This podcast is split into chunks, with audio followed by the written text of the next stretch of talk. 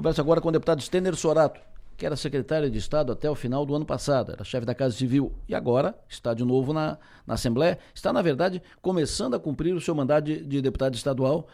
Deputado Stener, muito bom dia.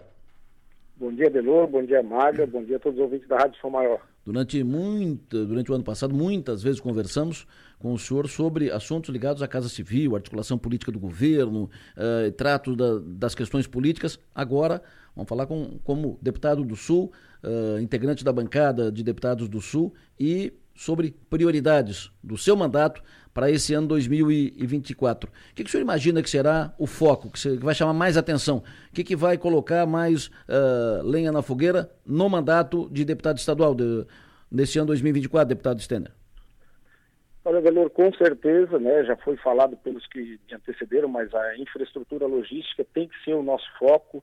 É, a gente está com um atraso bastante significativo por vários motivos que todos já conhecemos, né, seja BR-101, seja falta de investimentos, e nós precisamos de uma vez por todas é, destravar essa questão da, da, concessão do aeroporto Humberto Guiz Bortoluzzi, em Jaguaruna, a questão dos dois, ou melhor, do porto de Imbituba e do terminal pesqueiro de Laguna, nós queremos que o terminal pesqueiro de Laguna vire um porto, e, e como não poderia deixar de ser, as nossas SCs, né, melhorar a infraestrutura logística aqui do sul do estado, ligando um município a outro, de forma mais rápida e também com é, asfalto de qualidade. Eu acredito que esse é o tema, é isso que nós vamos buscar, é isso que eu vou estar como deputado, para que a gente consiga fazer com que a região sul tenha uma maior renda, porque através desses modais logísticos aí que a gente consegue melhorar as nossas empresas, o escoamento da produção,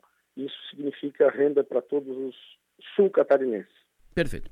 Maga deputado Steiner, como é que o senhor pretende fazer a divisão de, de pauta é, entre ser deputado estadual do Sul, porque o Sul vai cobrar isso, porque é, a, a, gente é a, a, gente se apropria dos deputados daqui, né, pelas pautas que a gente tem aqui, mas o senhor também deve ser candidato a prefeito de Tubarão. Como é que vai fazer essa divisão de tempo e de pautas?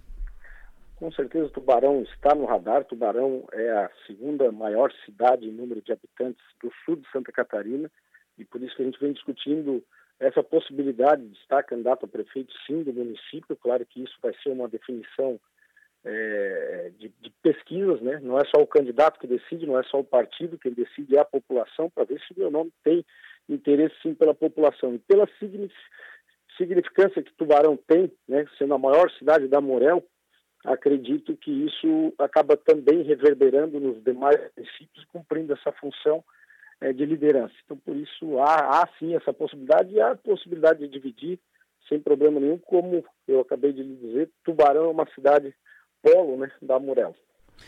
Deputado Stender, muito obrigado pela sua atenção, sempre bom ouvi-lo, tenha um bom dia, bom trabalho, feliz ano novo. Da mesma forma, feliz ano novo a todos vocês.